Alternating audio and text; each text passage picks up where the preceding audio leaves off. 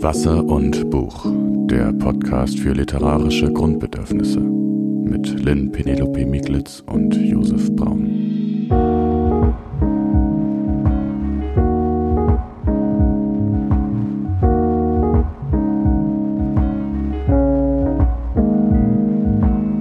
Hallo Josef, schön, dass du wieder da bist bei unserer neuen Aufnahme für unseren Podcast. Ähm, Josef Braun ist Schriftsteller, Literaturkenner und gerade hauptsächlich mit der Betreuung seines Sohnes beschäftigt. Und jetzt ist er gerade hier bei mir und wir wollen heute über einiges sprechen. Aber Josef, erzähl uns doch gerne auch erst nochmal, was wir letzte Woche gemacht haben. Ja, und ich stelle dich erstmal vor, für die, die dich noch nicht kennen. Denn Penelope Miklitz ist Schriftstellerin. Ihr neues Buch ist soeben erschienen. Das kann man übrigens auch kaufen. Wir haben es auch verlinkt. Wir werden es auch wieder und weiter verlinken. Es lohnt sich sehr zu lesen. Ähm, sie ist auch Literaturkritikerin und Podcasterin und ähm, ich freue mich sehr, dass wir uns heute wieder getroffen haben zum Aufnehmen, dass es mal wieder Zeit dafür gab. Und äh, wir haben in der letzten Folge über Körper geredet, über Körper als Politikfeld. Das ist ja das, was uns jetzt schon eine Weile beschäftigt. Und ähm, es ging vor allem um schwarze Körper und um die Frage, wie die wahrgenommen werden, wie die diskriminiert und ausgegrenzt werden, wie sie sich aber auch selbst ermächtigen und was die Literatur, weil wir beschäftigen uns ja vor allem mit der Literatur, ähm, uns da eben sozusagen hat. Und da hatten wir ja so Autoren und Autorinnen wie Toni Morrison, James Baldwin oder Frank B. Wilderson mit seiner Theorie des Afropessimismus. Ähm, und Lynn, was haben wir heute vor? Ja, wir sprechen heute ähm, wieder über Körper und Literatur und diesmal in Bezug auf drei Normen, die unseren Blick auf Körper sehr stark prägen. Und ähm, da wäre vor allem die geschlechtliche Binarität, da wären Körpermaße und da wäre unser Bild von Gesundheit und Krankheit. Und in diese drei Schwerpunkte stürzen wir uns jetzt mal rein anhand von fantastischen Büchern, die wir mitgebracht haben. Ja, unbedingt. Lynn, kennst du die Stadt Burgos? Nein. Okay, das ist ich habe nur gefragt, weil du doch so gerne in Spanien bist, dachte ich, weißt du? Deswegen dachte ich, vielleicht sagt dir das was. Ich Aber bin ich, immer in derselben Stadt, wenn ich in Spanien bin, nämlich in Valencia. Und, das ist am Meer, ich kenne nicht? ansonsten gar nichts, genau. Das, ist doch am Meer. Und ich würde jetzt mal, ich würde jetzt einfach mal behaupten, Burgos liegt in der Mitte des Landes, weil ich bin da nämlich mal gewesen, so, äh, als ich den Jakobsweg lang gegangen bin, ein Teil. Du bist den Jakobsweg gegangen? Ja, in der Schulzeit. ach so, ich wollte gerade fragen, in welchem Leben das passiert. Aber selber, also nicht, nicht äh, in der Freizeit sozusagen. Ach so. Aber nur äh, zwei Wochen oder so. Und es waren halt so die letzten, weiß ich nicht, 300 Kilometer und da hat man da relativ angefangen in Burgos. Ähm, also irgendwie von meiner Erinnerung her, so viele habe ich nicht an diese spezielle Stadt, aber so ein bisschen mittelalterlich, ein bisschen schön, aber eben im Landesinneren eher, ne? nicht, so, nicht so eine Meerstadt. Ähm, und da ist jemand geboren, den ich heute noch mal kurz vorstellen möchte, nämlich Paul B. Preciado. Der wurde am 11. September 1970 geboren, eben in Burgos als Beatriz Preciado. Ähm, er hat dann eine ziemlich beachtliche Karriere hingelegt, würde ich mal sagen. Die zeigt sich ja auch gern mal an den Lehrern, die man so hat im Leben. Ähm, er hat nämlich einen Master in Philosophie und Gendertheorie gemacht an der New School for Social Research in New York. Und ähm, die Lehrer waren Agnes Heller und Jacques Derrida. Später hat er dann einen Doktor in Philosophie und Theorie der Architektur an der Princeton University gemacht. Und eins seiner wichtigsten Bücher, das ich jetzt heute gar nicht besprechen will, aber das genannt werden muss, glaube ich, ist das Kontrasexuelle Manifest. Das ist ein Schlüsselwerk des europäischen Queer- und Transaktivismus. Und ähm, Preciado hat aber auch im Kunstbereich gearbeitet und kennt sich auch da aus. Ähm, der war unter anderem Forschungsleiter am Museum für zeitgenössische Kunst in Barcelona. Und er schreibt eine Kolumne. Und diese Kolumne hat zu einem Buch geführt, wie das manchmal so ist mit Kolumnen. Und das ist eins der vielleicht zu dem Thema Transsexualität, Queer, Queer Studies und diesem ganzen Themenfeld vielleicht wirklich eins der, der besten Bücher, die in den letzten Jahren erschienen sind. Ähm, das trägt den Titel, ist auch auf Deutsch erschienen bei Surkamp, Ein Apartment auf dem Uranus, Chroniken eines Übergangs. Und ähm, ich glaube, ich habe jetzt mal tatsächlich gedacht, weißt du, ich dachte, es gibt so, es gibt so Podcasts, wo die Leute einfach immer bei den Büchern nur drauflesen, was hinten steht, so. Ne? Also so den Klappentext Gibt es? gibt es. Okay. Und dann ist also die Frage so, was passiert denn in dem Buch? Und dann Ja. Mhm. kommt halt nur dieser Klappentext. Und ich habe mich da immer lustig drüber gemacht ein bisschen und dachte so, jetzt liest halt das Buch und erzähl's. Ja. Jetzt ist aber der Klappentext hier so gut geschrieben, dass, dass man mal eine Ausnahme machen muss, weil er wirklich was aussagt und nicht so nichtssagend ist. Deswegen werde ich dir jetzt, Lynn, den Klappentext vorlesen. Zu meiner Verteidigung ist es nicht das, was hinten drauf steht, es ist der Klappeninnentext der Vorderseite. Es war Karl Hein Heinrich Ulrichs, der 1864 der Liebe, die ihren Namen nicht zu nennen wagt, erstmals einen Namen gab. Inspiriert vom griechischen Gott Uranos bezeichnet er gleichgeschlechtliches Begehren als Uranismus. Mit dem Begriff forderte er als einer der ersten überhaupt öffentlich das Recht ein, anders zu lieben. Auf Ulrichs Spuren träumt Paul B. Preciado von einem Apartment auf dem Uranus, einem Ort fern der irdischen Kategorisierungen und Festlegungen, einem Ort der sexuellen Dissidenz. Preciados in diesem Band versammelte Texte verdichten sich zur Erzählung eines Übergangs, einer durch die Einnahme von Testosteron ausgestoßenen, angestoßenen Transformation des eigenen Körpers und der eigenen Identität, von Beatrice zu Paul. Zugleich dokumentieren und analysieren sie die im Wandel begriffenen politischen Verhältnisse. Von den Protesten im krisengebeutelten Athen über die verzweifelte Situation der Flüchtlinge auf den griechischen Inseln bis hin zur Unabhängigkeitsbewegung in Katalonien begleitet Preciado Kämpfe um Würde und Selbstbestimmung. Fasst es einfach ziemlich gut zusammen, finde ich. Ähm, also es ist sozusagen, er, er, hat, er beginnt Testosteron zu nehmen und sich zu verändern körperlich und in diesem Zeitraum erscheinen sozusagen diese Kolumnen. Das heißt, man verfolgt eben einerseits kriegt man seinen Blick mit auf die Welt, auf politische Ereignisse, auf die er dann Bezug nimmt, zum Beispiel eben die, die Krise mit den Geflüchteten und so weiter. Ähm, und andererseits erzählt er aber immer wieder, wie es ihm gerade geht. Er erzählt zum Beispiel auch, wie das ist, wenn im Pass plötzlich der neue Name steht und aber dein Aussehen noch nicht so richtig dazu passt und dann die Grenzbeamten nicht so richtig wissen, was sie mit dir anfangen sollen. Er, er be- beschreibt wirklich diesen Übergang und was ich so beeindruckend an dem Buch finde, ähm, dass sich sowieso sehr gut lesen lässt durch diese Kolumnienform, die ja oft was sehr Angenehmes hat beim Lesen, finde ich, ähm, ist es eher so eine umwälzende Sprache auch findet. Weißt du, er reißt wirklich mit der Sprache die normale Syntax und die, das Gefühl, was man sonst beim Lesen oft hat, einfach auf und sagt, ich will was anders und sagt, macht das quasi gleich in der Sprache, wo man das Gefühl hat, die, die macht das andere schon. Also sie ist sozusagen nicht mehr, er beschreibt nicht in der klassischen Sprache, sage ich mal, vom Gefühl her, dass, dass er was anders haben will, sondern er sagt, ich will was anders haben und macht auch die Sprache schon anders. Hast du da ein Beispiel? Weil wir haben ja nachher noch ähm, Kim de l'Horizon, den wir uns genauer anschauen. Ähm, Ich, glaub, ich, ich weiß nicht, ob ich ein, ein konkretes Beispiel habe, aber ich habe ja ein paar Szenen, die ich vorlesen werde. Vielleicht wird es da so ein bisschen, klingt so ein bisschen an. Ähm, es ist einfach so dieses, dieses, äh, in der Kunst würde man vielleicht sagen, so diesen, so ein Bildersturm irgendwie, so ein, ne, es ist, wälzt einfach so un, unfassbar um, auch beim Lesen einfach, bei, bei sich selber. Er schmeißt die ganze Zeit die Kategorien weg sozusagen und, und nimmt neue und sagt, wir müssen das jetzt mal denken und wir müssen das mal zusammennehmen und das ist so, ähm, am Vorwort schreibt Virginie Despont, ähm, die mit ihm eine Weile zusammen war, so, so nach dem Motto, steigen Sie ein und Sie werden es verändern, also bei ihm und in seine Welt und Sie werden sie verändert verlassen oder sowas. Und so fühlt es sich ein bisschen an. Du hast wirklich das Gefühl, es macht was mit dir, die Lektüre. umwälzend mit Umwälzend, genau, aber durch die Sprache, das ist das Faszinierende.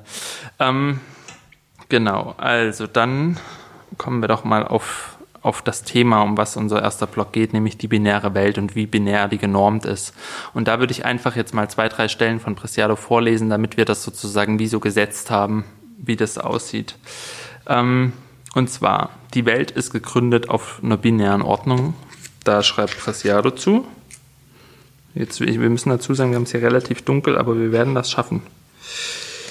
Ja. Das ganze Universum in zwei Hälften geteilt und nur in zwei Hälften. Alles hat in diesem Erkenntnissystem eine Vorder- und eine Rückseite. Wir sind Mensch oder Tier, Mann oder Frau, Lebende oder Tote, Kolonialherren oder Koloni Kolonisierte, Organismen oder Maschinen. Wir sind von enorm gespalten, zweigeteilt und gezwungen, auf der einen oder auf der anderen Seite des Schnitts zu bleiben. Was wir Subjektivität nennen, ist bloß die von dieser Fraktur, von dieser Wunde hinterlassene Narbe, unter der die Vielfalt dessen verborgen liegt, was wir hätten sein können. Diese Narbe ist es, auf die man das Eigentum, die Familie, das ererbte Vermögen gegründet hat. Diese Narbe ist es, auf die man den, den Eigennamen schreibt. Sie ist es, von der aus die Geschlechteridentität definiert wird. Also das einfach mal als so einfach mal zu setzen, diese, diese Zweigeteiltheit der Welt einfach, in die eben das, was Preciado die Narbe nennt, nämlich alle anderen Formen von Sexualität oder von ja, Geschlechtsempfinden einfach nicht mit reinpassen. Ne? Man muss sich halt entscheiden für rechts oder links sozusagen. In dieser, in dieser Dualität wird jetzt auch noch was anderes deutlich, finde ich, nämlich, dass es eben keine Dualität ist, in die sich nur ähm, Geschlecht einzuordnen hat. Mhm. Äh, sondern mir wird gerade sehr deutlich durch diesen Ausschnitt, dass alles dual beschrieben und empfunden und definiert genau. wird. Das ist so ein, so ein denkideologisches System irgendwie. Ne? Ja. Es wird, es ist immer, immer diese zwei gegen, dieses Denken in Gegensätzen, in zwei Gegensätzen genau eigentlich. Ne? Ähm, ordnet und strukturiert extrem viel von der Welt. Das ist auch, ähm, ja, da, da, das ist so und das liegt dem zugrunde oder die Geschlechtsidentität ist halt dafür extrem entscheidend, so dieses Mann, Frau. Und es gibt ja auch bei ganz vielen Dingen die Zuwendung, dass man sagt, Sachen sind eher weiblich oder eher männlich sozusagen, wo man ja auch dieses, dieses Muster für alle möglichen Sachen benutzt. Ja, das Streben nach Eindeutigkeit ja. das, äh, zeigt sich da extrem. Letztlich wäre ja auch gut böse so eine Binarität, die extrem viel ja. organisiert. Ne? Mhm. Ähm, Recht und Unrecht, Opfer, Täter. Genau, voll. Und äh, da, da, merkt man Lins Erfahrung bei Krimi-Podcasts. Recht und Recht, ja. Opfertäter. Aber stimmt, es stimmt einfach. Und ähm, Preciado, ich würde noch ein Zitat bringen, dass das nämlich wirklich sehr, sehr früh festgelegt wird, diese Binarität, und dass da auch auf die Körper sehr früh zugegriffen wird, weil uns geht es ja um Körper. Und dann schreibt er, weist der Körper des Säuglings nicht die von der Geschlechterdifferenz vorgesehenen Merkmale auf, kommt eine Batterie von Maßnahmen des Sexual Reassignment, der Geschlechterneuzuweisung zum Einsatz. Entsprechend wird ein Körper in den meisten westlichen Staaten wissenschaftlich und politisch nur dann als Teil der Gesellschaft anerkannt, wenn man ihm entweder das männliche oder das weibliche Geschlecht zuweisen kann. Transsexualität und Intersexualität werden nicht etwa als Symptome einer mangelnden Passung des politisch-visuellen Systems der Geschlechterdifferenz an die Komplexität des Lebens, sondern als psychosomatische Störungen verstanden. Das heißt, es gibt wirklich auch Eingriffe einfach und von Beginn an den Versuch, wirklich einen Körper festzulegen und sowas nicht zuzulassen. Ja, das ist unheimlich. Also da habe ich schon mal unheimlich. ein paar Sachen gelesen, Erfahrungsberichte, ähm, wie quasi das ähm, der, der, Mensch, der da auf die Welt kommt, ähm, von, von Stunde null quasi äh, in eine Form gepresst wird. Und wenn das nicht passt, dann wird das so ein bisschen wie in dem Märchen, ich glaube vom Aschenputtel, wo die Stiefschwestern nicht in die Schuhe passen, da wird dann, dann, die so Ferse abgehackt. Ja, oder ja. die Zehen und so wird an diesem neugeborenen Körper dann herumgeschnitten. Das kann man ohne Übertreibung so sagen. Und das ist wirklich unheimlich. Und ähm, ich, ich meine, ne, jetzt eine wesentlich weniger invasive Form dieser Dualität wird ja auch schon ausgesprochen bei, beim, bei der Geburt, wenn es dann heißt, es ist ein Junge oder ein Mädchen. Und da muss ich mal eine Lanze brechen für das Geburtshaus, ähm, in dem ich meinen Sohn auf die Welt gebracht habe, ähm, weil da wurde ähm, davon überhaupt nicht gesprochen. Also es hat einfach in diesem Prozess des Gebärens keine Rolle gespielt und niemand hat danach irgendwas dazu gesagt. Mhm, das mhm. Kind war da und ähm, ich hatte sowieso Besseres zu tun, als mir genau anzugucken, wie das aussieht. Ich äh, wollte nicht mal wissen, ob alle Zehen dran sind.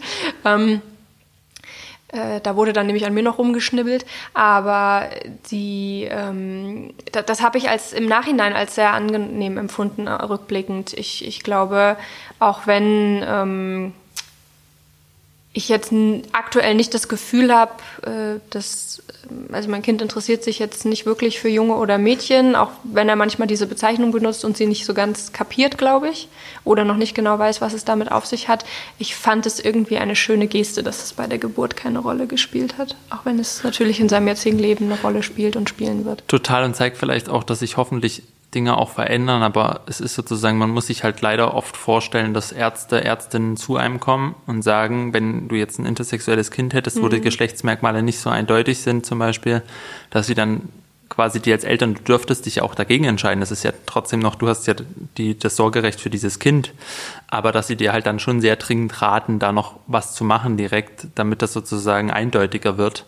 Und das ist halt dieser Druck auch, den Preciado immer wieder beschreibt, dieser Druck dieses Systems immer festlegen zu wollen und dieses nicht damit umgehen können, wenn es nicht festgelegt ist, dass das ein Mann oder eine Frau ist und nur diese zwei Kategorien. Ne, in, in ja, und wie schlimm auch, wenn du vielleicht als Eltern eben nicht so viel Vorwissen zu diesem Thema hast und dir dann jemand sagt, das arme Kind, es wird Identitätskrisen haben, dann, dann wird quasi wie so durch so ein Würfelspiel überlegt, welche, welches Geschlecht dann am Ende zu welchem es angeglichen wird, ja, also oder ja, ja, zu welchem es gezwungen voll. ja, wird. Ja, natürlich. Und es kann das völlig kann falsche völlig sein. Gehen. Ja, es kann total ja. schief gehen und auch ähm, vielleicht ist es auch zu kurz gegriffen, davon zu sprechen, dass es schief gehen kann oder zufällig gelingen kann, weil wenn wir davon ausgehen, dass es nicht nur Mann oder Frau gibt, dann mhm. ist eine eine eine Informpressung in diesem Moment immer ein Fehler, weil es das natürliche Geschlecht, das auch abseits dieser beiden binären ähm, Pole irgendwie bestehen kann und was das mit einem Menschen machen muss und und von so früh an und dann ganz davon mal abgesehen, ähm, finde ich es auch absurd, einen Körper,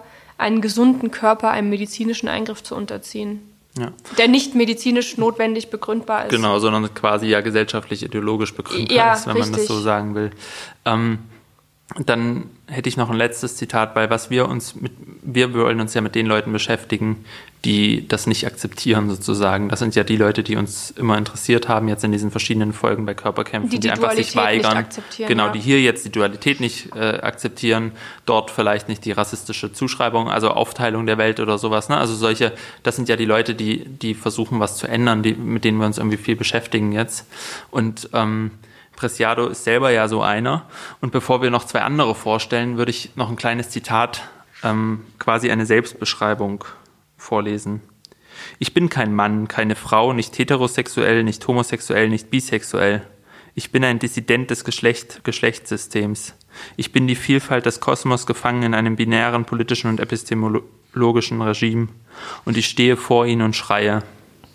Und ähm, das finde ich einfach eine sehr eindrückliche Beschreibung wie man, also vor allem dieses Dissident irgendwie gefällt mir ganz gut, diese, dieses, du musst da halt, also man kann trotzdem auch nicht mitmachen, wenn man eine Stimme dafür hat. Ja, wir, wir ähm, benennen die Bücher dann alle wieder in den Show Notes. Show Notes auf jeden genau. Fall. Und ähm, vielleicht können wir, wir kommen dann noch zu, zu einem anderen äh, Menschen, der diese Binarität und die damit zugewiesene Sexualität im Sinne von homo oder heterosexuell mhm. auch ähm, komplett ablehnt.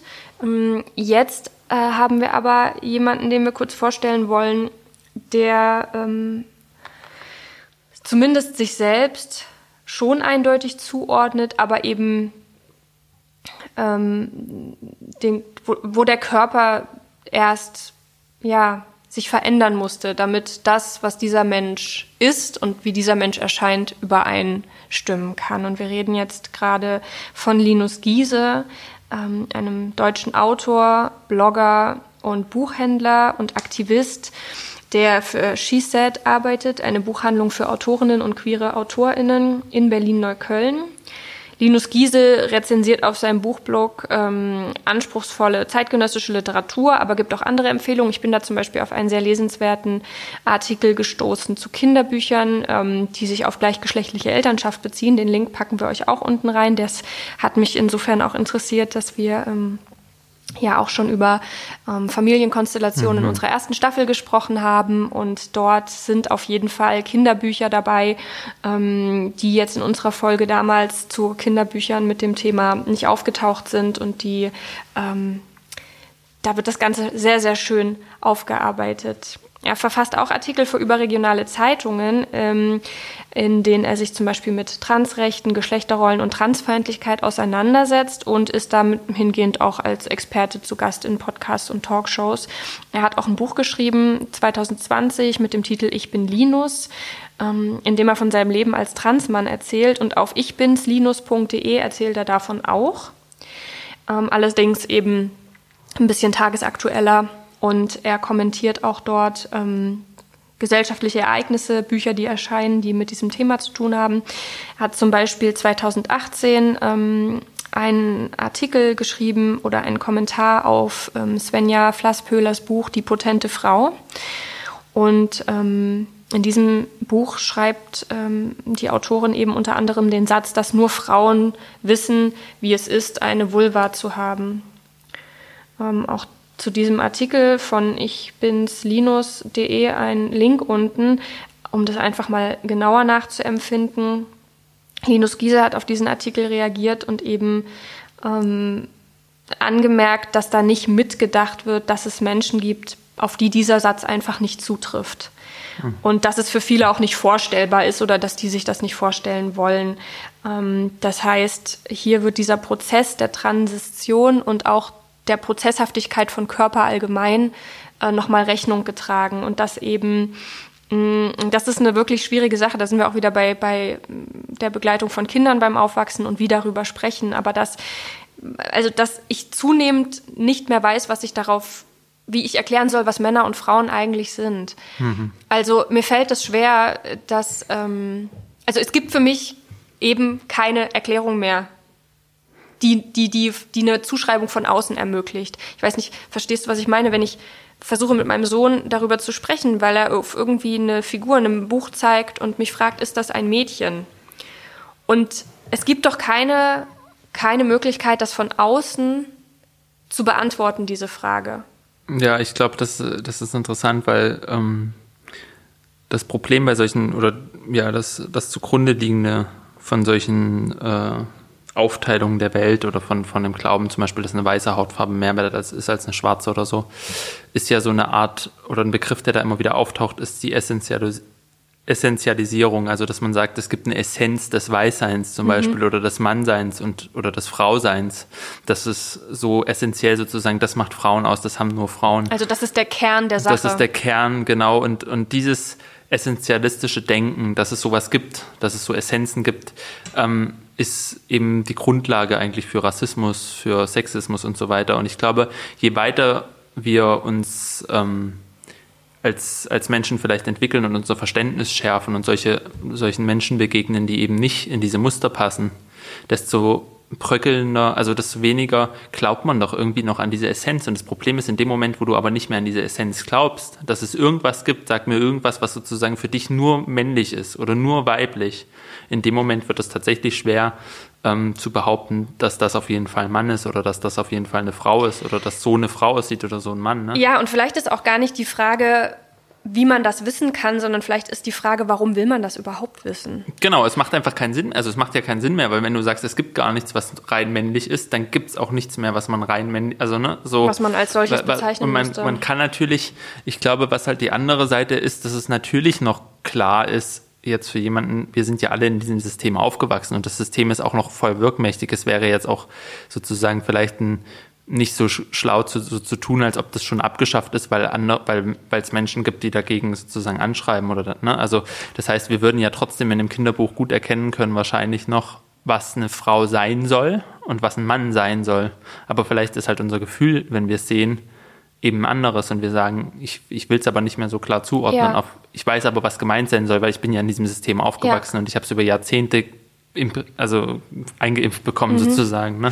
Es gibt, ähm, wir werden ja noch eine Folge machen, wo wir uns auch mit Kinderbüchern zu dem Thema beschäftigen. Ähm, deswegen nehmen wir das hier an der Stelle vielleicht raus, aber es gibt wirklich ähm, neue und sehr, sehr gute Kinderbücher, die das ganz anders handhaben. Und es gibt sogar AutorInnen, die versuchen, diese diese ganze Sache auch sprachlich umzusetzen, weil mhm. genau das ist ja so ein ganz großes Ding. Also wir wollen irgendwie von Menschen als Männer und Frauen reden, warum eben mhm. auch immer. Das mhm. ist sehr wirkmächtig oder beziehungsweise die Frage, warum, die ist jetzt auch kein, kein großes Geheimnis. Da geht es natürlich auch ganz viel um Macht und um Deutungshoheit. Ähm, aber natürlich ist die Bestrebung nicht nur groß, das nicht mehr anzuerkennen, sondern auch eine Alternative zu finden. Und ähm, da habe ich nämlich ein, ein Buch mitgebracht, was ich, wir hatten schon mal davon gesprochen, ich will es dir jetzt nochmal ausführlicher vorstellen. Es ist für mich das Buch des Jahres, das Körperbuch schlechthin und verhandelt all das, worüber wir uns unterhalten, worüber wir nachdenken, auf literarische und ähm, unglaublich kluge Weise. Also es hat mich wahnsinnig beeindruckt und es geht um das Blutbuch von Kim de l'Horizon. Und ähm, in diesem Buch geht es nicht um die Frage, wodurch Männer und Frauen definiert werden oder wie man das aufbrechen kann, sondern es geht eben um die Tatsache, dass Geschlecht keine Pole hat, sondern eine Bandbreite ist. Mhm. Und ähm, dass sich Menschen die sich dort als nicht binär einordnen, weder Mann noch Frau sind, wie Kim de l'Horizon eben auch selbst von sich spricht. Wir haben das in der vorletzten Folge, glaube ich, schon mal mit dem Begriff Genderfluid ähm, eingeführt und genau darum geht's. Ähm, wir haben ja gerade eben schon mal bei Preciado darüber gesprochen, wie massiv verankert die Vorstellung ist von diesem Dualismus. Und ich habe erst gemerkt, wie tief verankert das bei mir ist, als ich dieses Buch gelesen habe, weil in der Theorie ist mir geschlechtliche Vielfalt ja durchaus bewusst mhm. und mir fällt es auch emotional total leicht, das anzuerkennen. Ich, hab, ich spüre da keinen Widerstand. Ähm, und auch aus persönlicher Perspektive würde ich sagen, dass ich eben das auch in Teilen empfinden kann oder eine bestimmte Sache empfinden kann. Ähm, ohne dass ich jetzt behaupten würde, ich kann mich in alle Menschen reinversetzen. Ähm, ich meine eher so im Sinne von, ich, ich verstehe schon und fühle das auch, dass das nicht dual funktioniert.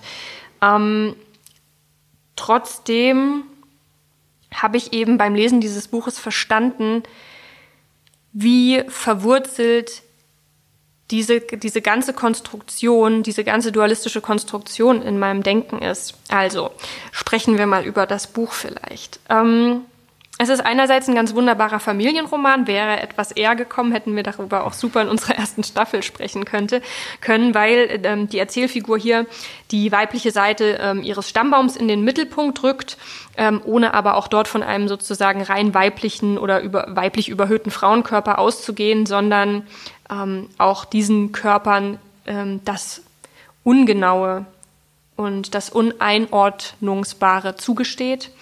Ähm, Andererseits ist es auch ein Buch über Sex. Es wird sehr viel miteinander geschlafen und es wird auch sehr detailliert und konkret darüber geschrieben. Drittens ist es ein Buch über Gender und Sprache. Und bei dieser Dreifaltigkeit habe ich direkt wieder an Wilhelm Reich und Magnus Hirschfeld gedacht. Total, ja ähm, aus dem mein ähm, Computerprogramm, mein Schreibprogramm übrigens, wie ich gerade sehe, Agnes Hirschfeld gemacht hat. ähm, genau, aber wen das genauer interessiert, das war Folge 3 dieser Staffel. Ähm, aber zurück zu Kim de l'Horizon. Es ist also ein Buch, ähm, das die Verbindung ähm, zieht zwischen Familie, familiärem Trauma, Sexualität und Geschlecht. Und das große Grundproblem, von dem die erzählende Person vor sich hergetrieben wird, ist die Dualität der Geschlechter ähm, in der diese Person keinen Platz findet. Und ein bisschen humorvoll auch hier, dass mein Schreibprogramm daraus die Banalität der Geschlechter gemacht hat. Sehr schön. Ähm, okay, also Kim de l'Horizon ähm, ist ein Mensch, der mit Sprache arbeitet, der, ähm, der Bücher schreibt, die Bücher schreibt ähm, und als schreibende Person findet er weder körperlich noch sprachlich in dieser Welt einen Platz, die von Männern und Frauen spricht, von er oder sie, von der oder die. Und dieser Platz muss sich jetzt erst erschrieben werden und das ist das große Programm dieses Buches und das geschieht eben auf mehreren Ebenen. Also einmal, deswegen habe ich vorhin bei Preciado gefragt, wie konkret mhm. das passiert. Wir können das ja gerne mal auch gegenüberstellen. Ähm, beziehungsweise stellen wir es nebeneinander, sonst machen wir es wieder so dual, wenn wir es gegenüberstellen. Ähm, also einmal passiert das ganz, ganz konkret. Ähm, de l'Horizon schreibt nämlich nicht jemand, sondern je-Mensch.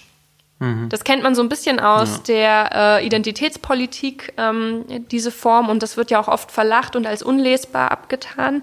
In dem Buch allerdings ähm, stört das Überhaupt nicht. Wir kommen da nochmal drauf zurück, ähm, über das Schreiben prinzipiell. Es geschieht noch auf anderer Ebene ganz konkret, zum Beispiel, wenn er, wenn er sie, ich sage jetzt einfach er sie mhm. und verbinde diese beiden Geschlechterbezeichnungen, wenn ich von Kim de l'Horizon spreche, ähm, um auszudrücken, dass er sich nicht zuordnet, dass er sie sich nicht zuordnet. Also, Kim de l'Horizon schreibt über die Großmutter, die sich während einer Schwangerschaft die Gesichtsbehaarung ausreißt und Medikamente nimmt gegen das Testosteron, was der Körper der Großmutter plötzlich produziert. Und ähm, ja, Mensch sich unweigerlich fragt im Buch, warum zur Hölle ohne medizinische Notwendigkeit sowas passieren muss. Also wie die Verzweiflung und aber auch die Absurdität, die das irgendwie ausdrückt, ähm, dass wir es nicht ertragen können, dass dieses männliche Attribut der Gesichtsbehaarung plötzlich eine schwangere Frau betrifft. Es ist sowas von abseits der Norm, dass es einfach eliminiert wird und das eben auch sogar mit Medikamenten. Und das geht für mich in die gleiche Richtung wie die Eingriffe bei Säuglingen. Ja. Ähm, das Ganze passiert, oder beziehungsweise diese Suche nach Sprache passiert auch noch wesentlich subtiler im Text. Ähm, durch die Art und Weise, wie Kim de l'Horizon Menschen beschreibt. Das fügt sich da so organisch ein, dass man das auch eben nicht an richtig einzelnen Sätzen oder Abschnitten festmachen kann. Ähm, aber es ist einfach so, dass es in diesem eben, äh, Buch eben nicht Männer und Frauen gibt, sondern Menschen und die agieren eben als männlich oder weiblich oder eben als weder noch gelesene Person. Mhm. Und das macht einen riesen Unterschied und das habe ich überhaupt nicht erwartet. Die Charaktere, hatte ich den Eindruck, sind dadurch erst wirklich sie selbst, weil eben keine Schablone davor liegt. Also es ist sozusagen nicht, als würde Kim de l'Horizon durch eine Brille beschreiben, sondern als würde äh, Kim de l'Horizon mir die Brille abnehmen, die ich die ganze Zeit aufhab, wenn ich durch die Welt gehe. Mhm. Und auch wenn ich akzeptiere, wenn sich jemand vorstellt, mir vorstellt und, und sagt, ähm, ich bin nicht binär zum Beispiel, also es ist jetzt nur eine fiktive Situation und ich da äh, gar kein Problem damit habe, bin ich ja trotzdem im Vorfeld, äh, habe ich mir eine Meinung gebildet, wenn ich diese Person sehe. Heißt es, in diesem Buch gibt es quasi nicht die Situation, dass, dass da steht, der Mann gegenüber die Straße oder die Frau? Also oder, oder tauchen solche Figuren schon auf und, und der Erzähler versucht sich oder die, die, die tauchen nicht auf. Die tauchen nicht aber auf. Aber die fehlen auch nicht, weil es sind ganz viele Menschen, die nee, da eine es, es sind Menschen spielen. drin, aber ja. sozusagen man bei, es wird nie so klar gesagt, wie in er sagte, sie sagte. Richtig und sondern wenn dann ist es halt ihre eigene Präferenz, die sie irgendwo vielleicht in eine Richtung zieht oder sowas. Genau, oder die Personen haben auch Namen, die heißen auch Dina und Mo und trotzdem. Mhm. Ähm, aber es wird nicht festgelegt, das ist wenn, wenn, es, es gibt Stellen, wo das festgelegt wird, wenn die Person eben selbst sich in ihrer geschlechtlichen Identität klar zuordnet. Okay, ja. Mhm. Aber das passiert Aber immer aus den Figuren außen. heraus. Ja, ja, das passiert alles aus den Figuren heraus. Das ist wirklich, also ich, es ist und, schwer und betrifft zu es dann, also sind es dann die Freunde und Freundinnen sozusagen von dieser, von diesem, von dieser Erzählfigur? Oder sind es auch, also sind es sozusagen betrifft es auch die Menschen, also oder tauchen da auch Menschen auf, sozusagen, die nicht einem bestimmten Milieu jetzt zugehörig sind oder so? Es betrifft einfach.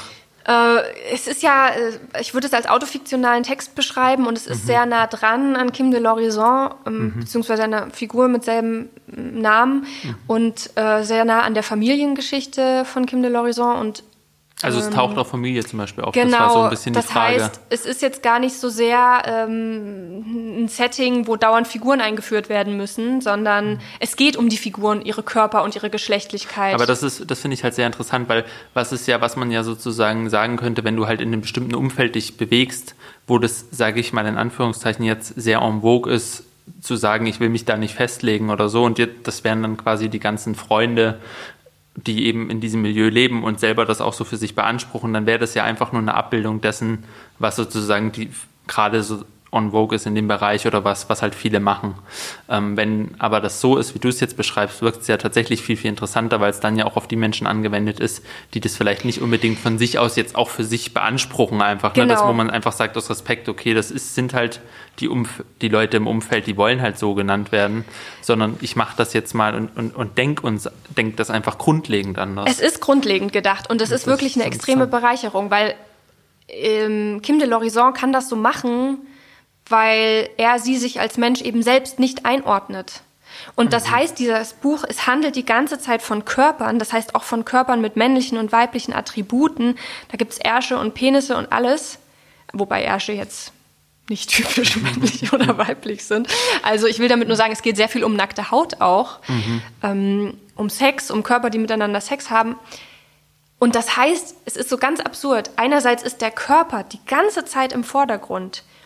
Aber ich habe das Gefühl, das sind plötzlich Körper im Vordergrund, wie Körper sind und mhm. nicht Männer und Frauen.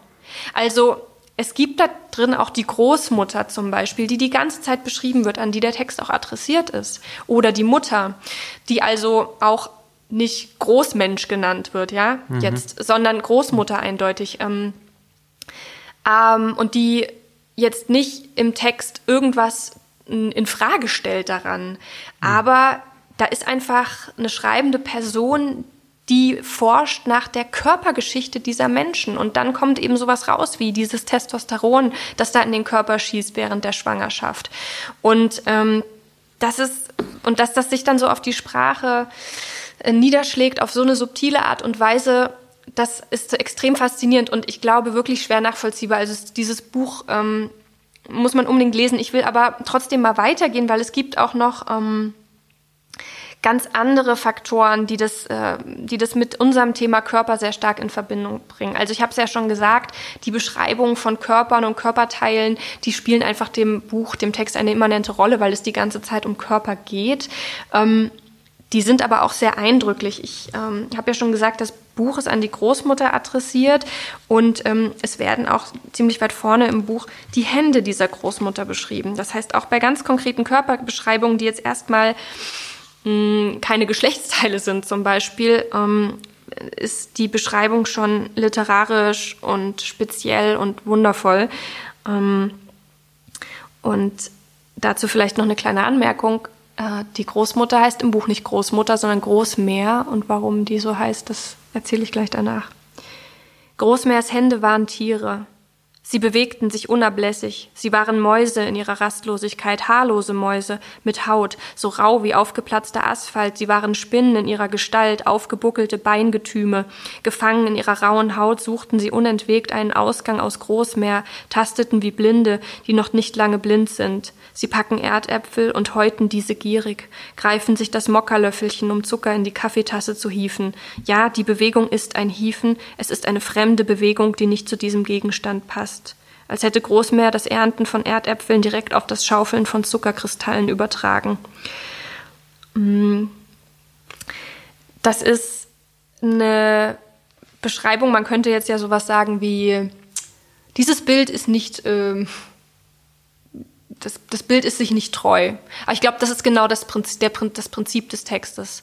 Das Bild von diesen Tieren, die wir mit mhm. Raum, Asphalt in Verbindung brachten, das ist alles nicht ganz gerade, aber genau darum geht's ja auch. Der Körper ist fluid.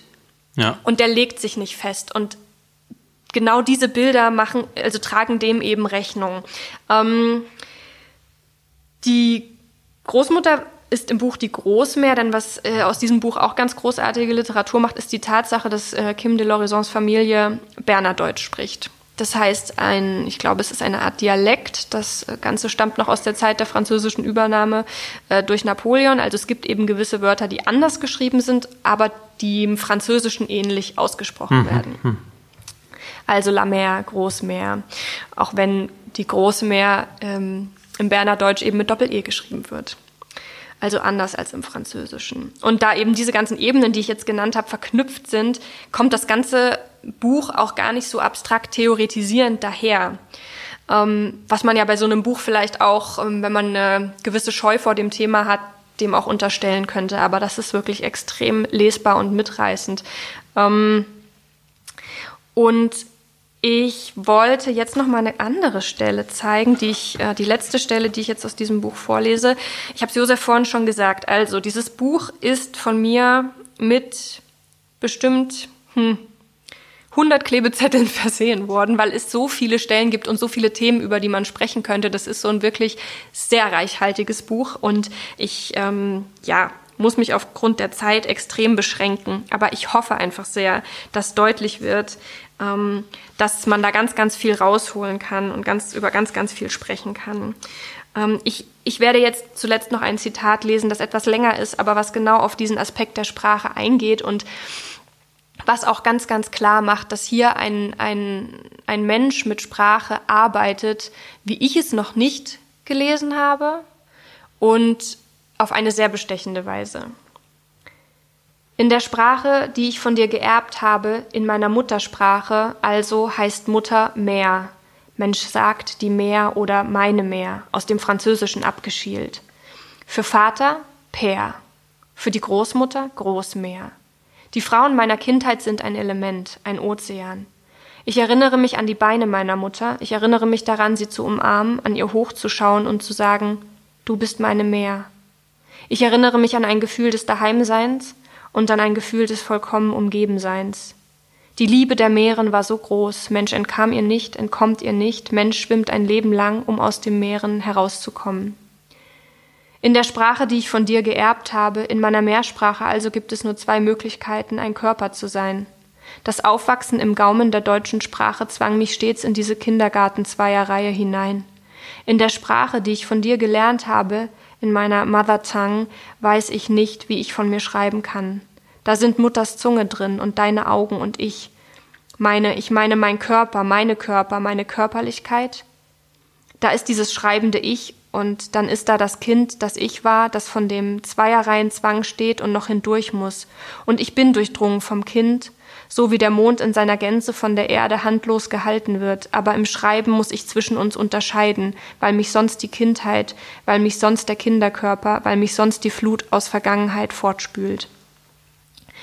Und ich finde, dieser Abschnitt zeigt eben, wie verwoben und wie wirklich kunstvoll verwoben all diese Ebenen sind, von der Muttersprache, der Dualität in der Sprache, dem nicht von sich sprechen können, hin zum Körper der Eltern und ähm, zur Körperlichkeit. Und das ist also. Es ist einfach gut. Josef, ich zittere richtig. Es ist ein fantastisches Buch, ja. Ich weiß, ich weiß, du hast ja auch äh, vor einer Woche, als du angerufen hast und wir die Folge vorbereitet haben, war schon klar, dass das äh, eher Begeisterung wird. Was mich auch fasziniert, jetzt gerade, als du das vorgelesen hast, ist, dass, die, dass sozusagen einerseits diese sehr reichhaltige und auch metaphernreiche Sprache da ist und andererseits trotzdem eine extreme Eleganz und, und ähm, so ein ganz klarer und deutlicher und nüchterner auch irgendwie Stil. Also wie man das schafft, ne? weil, weil ja. oft ist es so, dass wenn man es mit Metaphern so übertreibt, finde ich, dann wird das oft so sehr plumig und so sehr so, das kann auch gut zu lesen sein, aber es ist sozusagen eine andere, dann hast du so das Gefühl, du verlierst dich halt so in diesen Bilderwelten und, und vieles, was du vorhin auch gesagt hast, fühlt sich dann auch nicht mehr so stimmig an oder so, sondern ja. du bist dann halt einfach so drin und ich finde, das hier ist so, man merkt, dass es trotzdem sehr klar durchdacht ist irgendwie, dass es trotzdem sehr ja, in dem Sinne, was du auch gesagt hast, wahrscheinlich recht, echt auch gut zu lesen ist. So. Ja, und das Erstaunliche ist aber, dass dieses Buch aus ähm, fünf Teilen besteht und die mhm. Sprache ändert sich stark. Mhm.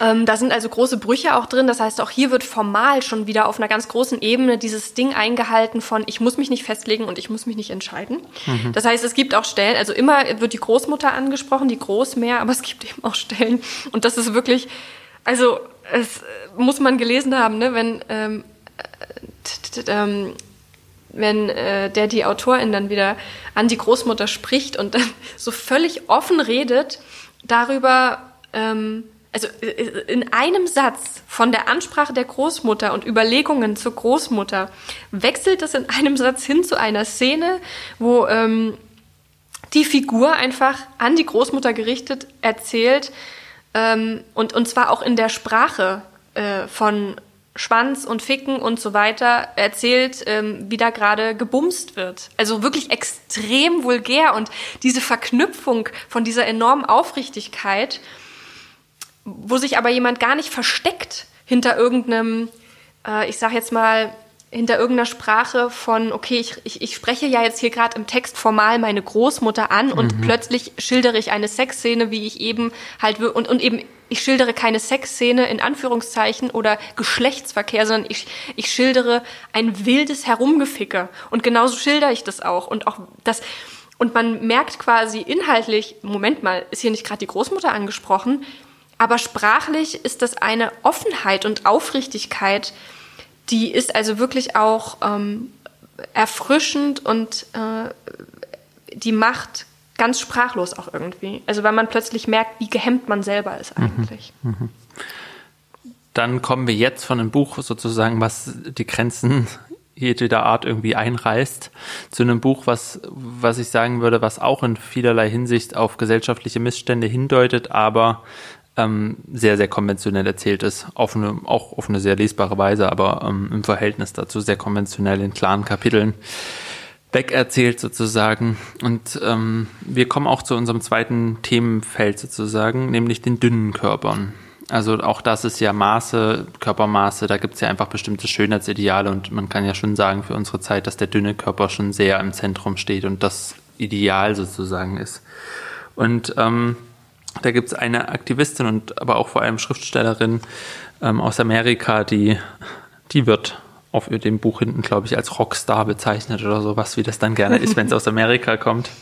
Ähm, ja, jedenfalls es handelt sich um Roxanne Gay und Roxanne Gay ist, ähm, hat ein Buch geschrieben, das heißt Hunger, das will ich gleich vorstellen. Ich will noch zwei, drei Worte noch zu ihr sagen. Sie ist 1974 in Nebraska geboren, ist Autorin und Professorin für Literatur. Ähm, in den USA wurde sie 2014 bekannt mit einem Essayband, der den Titel Bad Feminist trägt. Und sie schreibt eben unter anderem für die New York Times und den Guardian. Und ich will jetzt deshalb nicht mehr erzählen, weil in Hunger erzählt sie ihre Lebensgeschichte. Und es wäre irgendwie ein bisschen bescheuert, dann eine Zusammenfassung zu geben, wenn sie das in Hunger so viel besser macht. Ähm, wie gesagt, sehr schnörkellos erzählt, sehr gut zu lesen, also auch wirklich eine Empfehlung für Leute, die vielleicht den, ja, die, die, die was lesen wollen, was einerseits sehr eindringlich ist und auf viele gesellschaftliche Missstände hinweist, aber andererseits eben auch einfach zu lesen ist, was man auch mal nach der Arbeit noch schnell mal zwei Kapitel lesen kann, sozusagen.